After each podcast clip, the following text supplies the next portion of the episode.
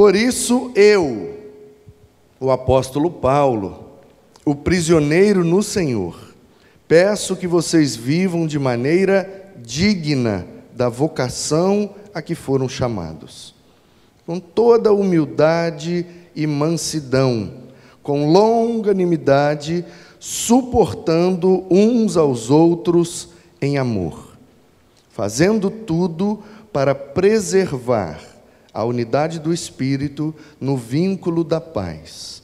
Há somente um corpo e um só Espírito, como também é uma só a esperança para a qual vocês foram chamados. Há um só Senhor, uma só fé, um só batismo, um só Deus e Pai de todos, o qual é sobre todos, age por meio de todos e está em todos. Amém. Nós temos aprendido nesse mês a diferença que há entre departamento e ministério. Temos aprendido que departamento é uma área que visa cuidar de um assunto, de um objeto ou de um objetivo específico.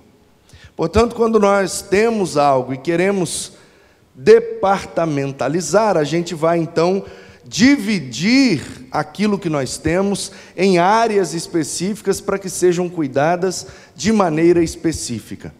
Um exemplo é que na igreja nós dividimos por faixas etárias. Então nós temos o departamento das crianças, o departamento dos jovens, departamento de casais, departamento de idosos. Nas empresas também tem os departamentos, aquela área da empresa que cuida só das cadeiras, que cuida das mesas, que cuida de contratação, que cuida de demissão, que cuida das máquinas, cuida dos veículos. Então as coisas são departamentalizadas para que elas, separadas como estão, possam ser melhor cuidadas. Na igreja, durante muito tempo, e dependendo da, da consciência ou da filosofia que nós temos acerca da igreja, nós fizemos igreja, nós fomos igreja de departamentos, onde a coisa foi dividida em vários setores e a gente foi então colocando pessoas para cuidar desses setores. Só que nós temos aprendido que ministério é diferente de departamento, principalmente porque o departamento está mais preocupado com as coisas e o ministério está mais preocupado com as pessoas. Temos aprendido que as pessoas valem mais do que as coisas e que os departamentos na igreja, então, precisam virar ministérios. E quando é que um departamento vira ministério? quando ele é feito para as pessoas, para servir as pessoas, para ministrar na vida delas, para cuidar delas e para gerar todo recurso e estrutura que elas precisam para se desenvolver no reino de Deus. Então, na quinta-feira passada, nós vimos o exemplo do departamento da cozinha, que pode parecer um departamento que só pensa nas coisas. Então, o líder da cozinha vai pensar em como fazer a manutenção da cozinha, como usar aqueles equipamentos, como manter tudo limpo, cuidado, para continuar fazendo comida. E a gente pode pensar que o departamento da cozinha existe para cuidar de panelas e de comida. Mas quando a gente pensa na cozinha em termos de ministério, a gente entende que tanto as panelas quanto toda a comida que ali é feita só existe para as pessoas que vão ser servidos por esse ministério. Portanto, a gente está disposto a perder uma panela, a quebrar um prato, a sujar alguma coisa, mas que isso, tudo que envolve a cozinha, seja usado para servir a igreja. Quando as pessoas estão mais no foco do que as coisas, então o departamento da cozinha vira o ministério da cozinha. Então, a mentalidade que nós estamos desenvolvendo é essa, onde não são na igreja criados departamentos, de forma que a gente não precisa criar o departamento do relacionamento. Olha, aquela pessoa ali é líder do relacionamento. Então, se você quer relacionamento, se você quer fazer amizade, se você quer conviver com as pessoas, se você quer conviver com as pessoas da igreja, procure aquele departamento, porque é ali que o relacionamento vai acontecer. A gente não quer pensar dessa forma, de ter que criar mais um departamento que vai forçar o relacionamento. A gente quer entender que o relacionamento, ele é um ministério que precisa estar presente em todos os departamentos e que todos os departamentos se tornem um ministério através do relacionamento. É essa a nossa ideia, essa é a essência do que nós estamos conversando nesse mês de agosto. E aí o Paulo disse para os Efésios: Irmãos, eu estou preso, estou preso, e Paulo estava preso em Roma. E Paulo está escrevendo isso aqui para resolver algumas questões e alguns problemas de relacionamento que existia na igreja de Éfeso. Então é como se ele dissesse: gente, eu estou preso, querendo me relacionar com a igreja, querendo fazer a obra de Deus, querendo estar aí no meio de vocês servindo ao Senhor e não posso, eu estou aqui preso. E vocês que estão aí soltos, livres, que poderiam estar vivendo a igreja de maneira saudável, estão brigando entre si. Então, por isso que ele já de cara dá essa esse constrangimento aqui, essa, esse impacto, né, esse choque. Ô irmãos, eu estou preso. Vocês esqueceram que eu estou preso por causa de Cristo? E vocês que estão aí livres, ao invés de fazerem a coisa de maneira saudável, estão brigando, estão com confusões, estão aí. Não, não, não, não, não faça. Eu peço a vocês que vivam de maneira digna da vocação a que foram chamados. Deus chamou vocês, chamou para a salvação, chamou para a edificação da igreja, chamou para exercer dons através de vocês, chamou para que a vida de vocês no reino de Deus fosse saudável para trazer saúde para as outras pessoas. E vocês estão aí criando dificuldades. Então, vivam de maneira digna, ou seja, honrem a salvação que vocês têm em Cristo, vocês são salvos. Em vez de gerar um, um, uma cultura de gratidão pela salvação, as pessoas começavam então a, a competir na igreja.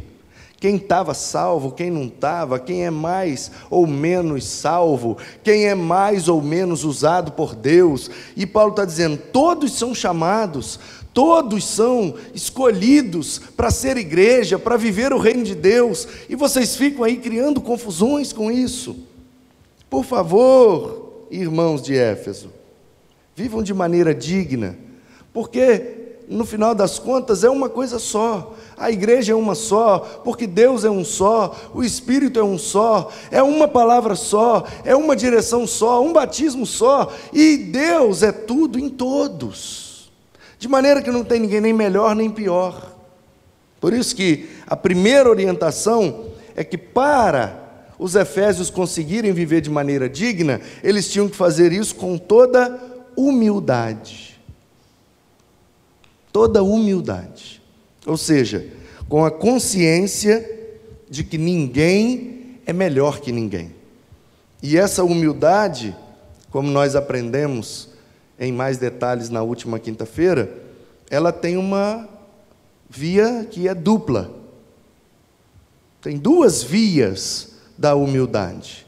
Então ninguém pode se achar melhor do que o outro, porque na igreja é uma coisa só, todo mundo é igual diante de Deus. Então ninguém pode se achar melhor do que outro.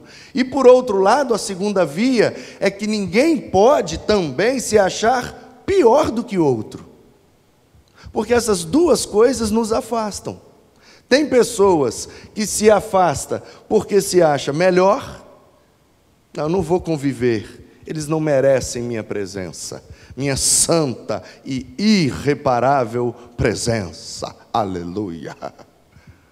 Então, quando o cara se acha melhor, ele se afasta, porque o grupo não merece tê-lo convivendo. Eu sou melhor, eu não vou, eu sou melhor, não participo, eu sou melhor, não quero me envolver. E por outro lado, a pessoa que se acha pior também se afasta.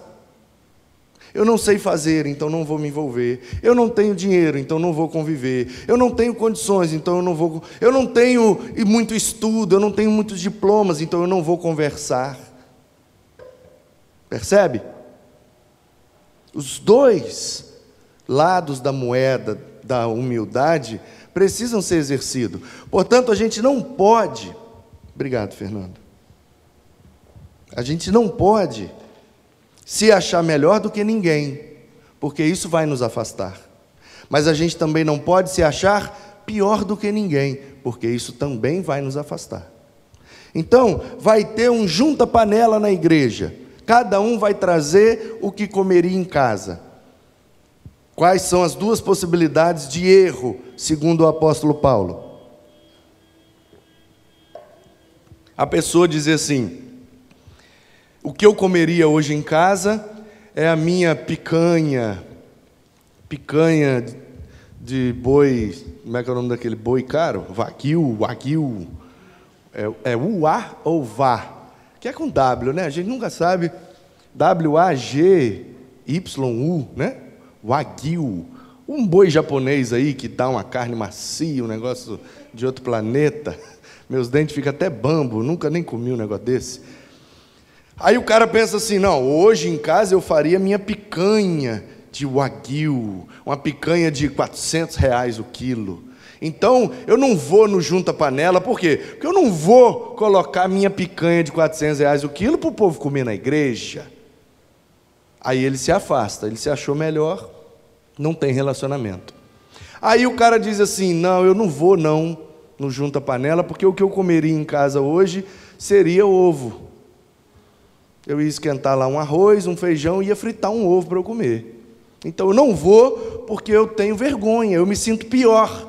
As pessoas vão chegar lá com a picanha, com a lasanha, com isso, com aquilo, eu vou chegar com meu arroz e ovo frito? Não, então eu não vou nesse junta-panela. Os dois estão errados. Os dois estão errados. Porque a humildade é a capacidade de se reconhecer como humus. Humildade, capacidade de ser humus. Humus é terra, é barro. Portanto, humildade é reconhecer que todos nós somos feitos do barro, feitos do pó da terra. Alguém aqui é feito de outro material que não é carne, que não é sangue, que não é osso, que não é pele. Alguém aqui está respirando sem ser por um pulmão? Então somos todos iguais. Somos todos iguais. Vai lá no cemitério e abre os caixões e vê o que é que tem lá. Tudo osso. Você consegue dizer pela ossada lá quem era rico, quem era pobre? Quem era alto, quem era baixo? Quem era magro, quem era gordo? Você consegue dizer qual era a cor da pele das pessoas? Todos iguais. Então, da mesma forma que o cemitério nos iguala, a humildade também faz a mesma coisa. É aquela consciência de que ninguém é melhor que ninguém e ninguém é pior que ninguém. A gente precisa se reconhecer como iguais. Então, eu iria comer a picanha, então é a picanha que vai para a igreja e deixa o povo comer. Eu iria comer o ovo frito, então é o ovo frito que vai para a igreja e deixa o povo comer. E se ninguém quiser, deixa para mim que eu como tudo, que eu amo um ovinho frito. Se tiver uma geminha mole, então, hum, estoura ela por cima do arroz assim, faz aquele amarelinho, né? Então, queridos, Paulo diz com toda humildade. E a segunda coisa que ele diz é com mansidão. Mansidão. Então, para a gente ter relacionamento saudável, para a gente ser igreja e conviver bastante, minimizando os conflitos, a gente precisa, além da humildade, exercer a mansidão. A palavra grega para mansidão é prautes. Essa palavra está lá no fruto do Espírito, em Gálatas 5, 22. Fruto do Espírito é amor, alegria, paz, longanimidade, benignidade, bondade, fidelidade, mansidão e domínio próprio. A oitava característica do fruto do Espírito é mansidão, prautes, que significa não reagir de maneira agressiva ou violenta. Isso é, na perspectiva do grego neotestamentário, a mansidão. E isso é, às vezes, muito difícil para nós. Muito difícil. Para mim, então, por conta das minhas características de personalidade, de temperamento, às vezes é difícil. E tem um livro do Stanley Jones. Stanley Jones, o livro chama, em português, é Jesus é Senhor. É pela editora Shed Publicações. Eu acho que não tem mais esse livro para comprar novo, não sei. Mas é um livrinho fino, um livrinho antigo, mas um livro muito bom, irmãos, muito bom, recomendo demais. Eu acho que eu tenho ele em PDF. Se alguém quiser, me pede lá no WhatsApp, pastor, manda o livro para mim. Jesus é Senhor. Stanley Jones vai narrando e em vários capítulos ele vai desenrolando como que Jesus vira de fato o Senhor das nossas vidas. E tem um capítulo lá que ele fala sobre entregando o meu eu a Cristo. Tem um outro capítulo que ele fala sobre as reações. Eu acho maravilhoso, maravilhoso a maneira como ele aborda essa questão. E ele conta várias histórias. Ele conta a história de um, se eu não me engano, é um padre. Tem muito tempo que eu li esse livro é, mas eu sempre recomendo, vira e mexe, eu consulto ele lá na minha biblioteca, porque ele tem umas histórias, umas ilustrações muito boas. E o Stanley Jones, se eu não estou enganado, ele conta a história de um padre que conversou com ele, e ele tinha, parece que, uma amizade com esse padre, e o padre compartilhava com ele a dificuldade que tinha no trânsito. O padre era estressado no trânsito e alguém fechava ele, ele é, buzinava e gritava e tal, e alguém ficava devagar na frente dele, ele, vamos, bebê, bebê. E quando ele dirigia à noite, quando vinha um carro de lá para cá, com farol alto, então o padre disse que quando alguém vinha com farol alto, ele jogava o farol alto também. Ah, esse cara tá com farol na minha cara, então vou dar uma farolzada nele também. E aí o Stanley Jones diz que depois de um tempo ele encontrava o padre regularmente, e eles estavam numa situação lá que eles começaram a conversar. E aí, como é que você está e tal? Começaram a falar como estavam, e o padre disse: "Ah, eu estou muito bem. Eu estou muito bem porque eu consegui subir mais um degrau na escada da vida cristã, porque agora eu não estou mais jogando farol alto nas pessoas." E o Stanley Jones disse que não entendeu. Como assim? O cara está mais cristão porque ele está usando menos o farol do carro? E aí o padre explicou para ele: não, é porque eu tinha um sério problema, que ninguém podia jogar o farol, que eu jogava de volta. Até um, que um dia eu entendi que isso era vingança, que isso era tratar na mesma moeda, olho por olho, dente por dente. E aí o Stanley Jones fala um negócio, eu não sei se é nesse livro, ou se é em outro lugar que eu li isso, mas, mas casa perfeitamente. Porque a gente, quando olha para essa lei, olho por olho, dente por dente, a gente tem a impressão, não sei se você lê como eu, Mas, durante muito tempo, eu li essa expressão, olho por olho, dente por dente, como algo ruim, maligno. Como assim, olho por olho, dente por dente? Isso é uma visão de vingança. E Jesus disse: não, se bateu de um lado, deixa bater do outro. Obrigou a caminhar uma milha, caminha duas. Então, Jesus vai quebrar essa ideia de que nós temos que devolver tudo que sofremos. Não, a gente precisa orar e amar os que nos perseguem e os que são contra nós. Então, ok, na perspectiva do Novo Testamento, Jesus no Sermão do Monte já quebrou essa ideia. Nós sabemos, beleza. Mas voltando lá, no tempo de Moisés, no tempo do deserto, e essa ideia de olho por olho, dente por dente, vem de um código de leis que é até mais antigo que a lei de Moisés, que é chamado Código de Hammurabi. Então, toda vez que eu pensava, como eu já conhecia a orientação de Jesus, de não viver olho por olho, dente por dente, então eu achava que essa coisa de, de devolver na mesma moeda era uma coisa muito ruim era uma perspectiva errada da lei de Moisés e que Jesus consertou. Ok, é isso também. Mas, se não é o Stanley Jones, é um outro autor. Mas uma vez eu li um autor dizendo que a lei, nada que Deus dá é ruim. A lei, olho por olho, dente por dente, era boa, porque ela era um limitador das reações. Pensa nessa perspectiva. O cara te deu um tapa. Aí Deus diz assim: deu um tapa, ok, então revide com um tapa. Aí você fala: nossa, mas isso é ruim. Não, não é, é um limite. Por quê? Porque você poderia revidar com um soco, você poderia revidar com um tiro, você poderia revidar com uma facada. E aí Deus diz: você quer revidar? Ok, mas não ultrapasse o limite. Revide do mesmo jeito. Percebeu? Olho por olho, dente por dente, é o limitador das reações. E como toda a lei do Antigo Testamento era ainda muito infantil, porque apontava para a maturidade que nós só teríamos em Cristo.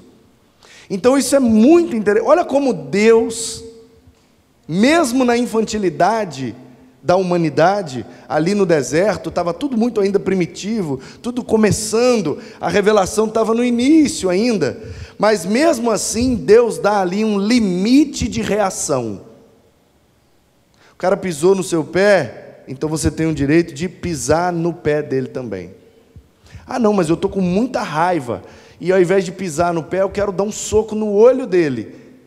Aí a lei dizia: não, você não pode soco no olho só pode pisar no pé. Porque ele pisou no seu pé, então você não pode ultrapassar o limite do que foi feito com você. E aí eu olhei essa lei nessa perspectiva e eu falei: não é que é mesmo? Olha a bondade de Deus revelada numa lei. O limite. Porque quando a gente revida, vamos ser sinceros. Vamos ser sinceros? Quando a gente revida, a gente sempre coloca mais força na reação do que a ação que nós sofremos. Então, se uma pessoa me der um tapa, raramente eu vou pensar em revidar com um simples tapa. Eu já vou pensar em soco, em chute, facada e tiro, e, o pior que eu puder. E aí se revela o pecado, a maldade, a natureza pecaminosa que habita em todos nós. E essa mansidão, que na língua grega é o prautes, é exatamente essa capacidade, que vai além do limite, ou na verdade fica bem aquém do limite. Então é como se a lei de Moisés, a cultura do, dos povos primitivos, me permitia reagir na mesma intensidade. Então, me deu um tapa, vou dar o tapa de volta. Esse limite já é bom, já ajuda. Mas Jesus diz assim: para nós, os cristãos, o limite é bem mais embaixo. Então, me dê um tapa, se eu tiver mansidão, eu vou reagir com um beijo. Já pensou nisso? Te derem um tapa e você revidar com um beijo. Esse é o nível de mansidão que Jesus tinha. Por isso é fruto do Espírito. E nós precisamos então a cada dia buscar nos encher cada vez mais do Espírito de Deus, porque Ele vai nos dar essa mansidão que nós precisamos. Que a nossa tendência é sempre reagir e reagir mais do que nós sofremos. Então nós devemos nos lembrar: a lei diz, reaja na mesma intensidade. E o Espírito diz, não reaja. É assim que você alcança a mansidão necessária para manter os relacionamentos. Não reaja. Ou como nos orienta também o apóstolo Paulo, pague o mal com o bem. E assim amontoará brasas sobre a cabeça do outro. Então nós temos que fazer churrasco na cabeça dos outros mesmo. Vamos amontoar brasa e vamos deixar o povo morrer de raiva, porque eles vão fazer o mal e a gente vai reagir com o bem. Isso é fácil? Não, mas é possível. É possível quando pensamos na perspectiva de priorizar os relacionamentos, priorizar a nossa vida espiritual e priorizar a nossa relação com Deus. A minha oração nessa manhã é que o Senhor nos ajude, nos ajude e nos dê essa capacidade de não reagir ou reagir com o bem.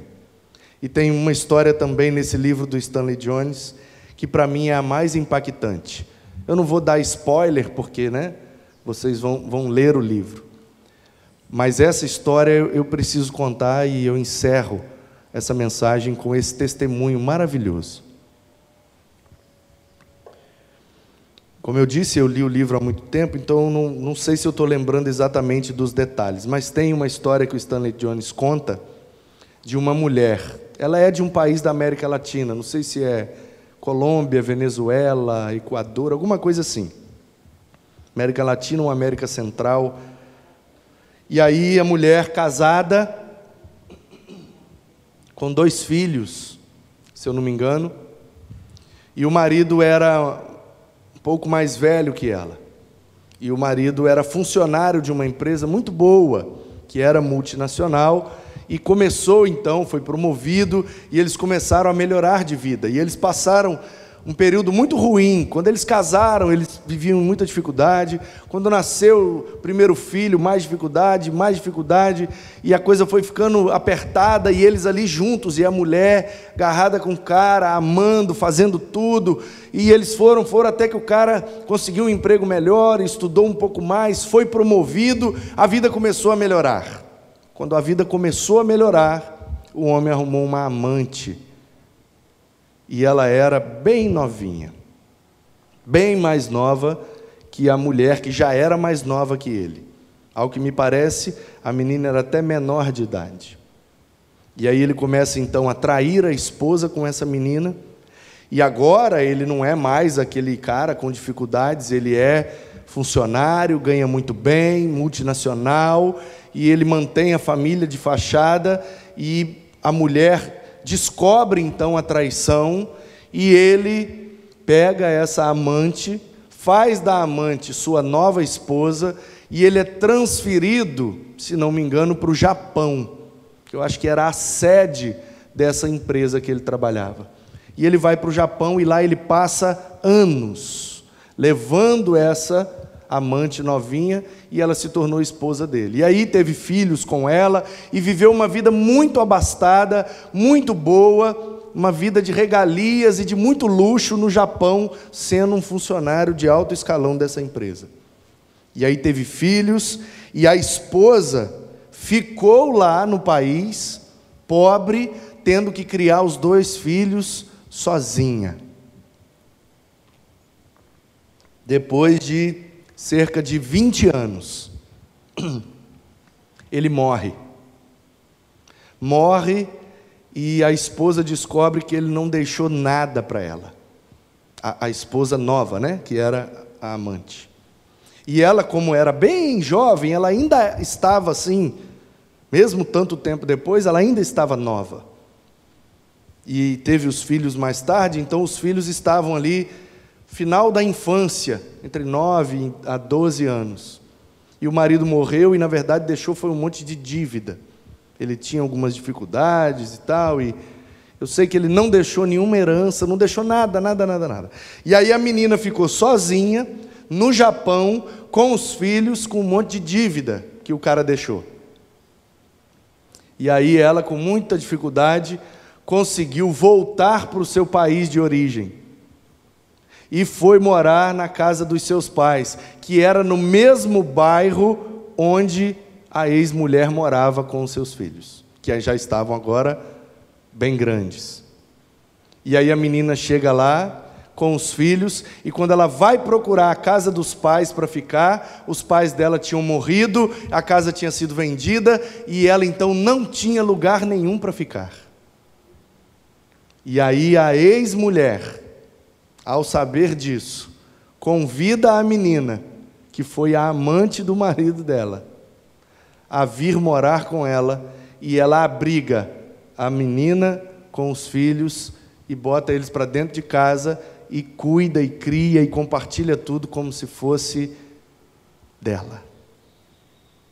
Já pensou nesse nível de mansidão, gente?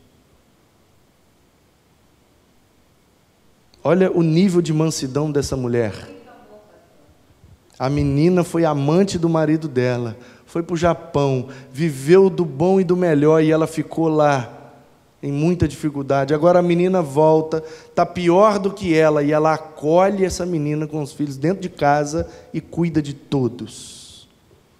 E aí o Stanley Jones usa dessa história para dizer exatamente isso. É quando a gente atinge esse nível de comportamento é que Jesus se torna de fato o nosso Senhor. Enquanto a gente ficar reagindo das nossas vontades, Jesus ainda não é plenamente o nosso Senhor. Ele só é Senhor quando a gente consegue reagir como ele reagiria. E o nosso Senhor reagiu dessa forma, pregado naquela cruz. Ele que não tinha feito mal a ninguém, ele que não tinha cometido nenhum pecado, estava pregado naquela cruz. Olhou para o céu e disse: Pai, perdoa, eles não sabem o que fazem. Esse é o nosso maior exemplo de mansidão.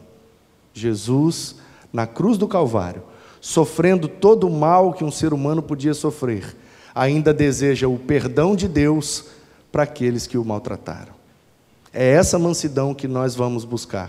É essa mansidão que nós devemos viver. Essa é a mansidão que tornará os nossos relacionamentos um ministério para a glória de Deus. Que assim seja, meus irmãos, em nome de Jesus. Amém.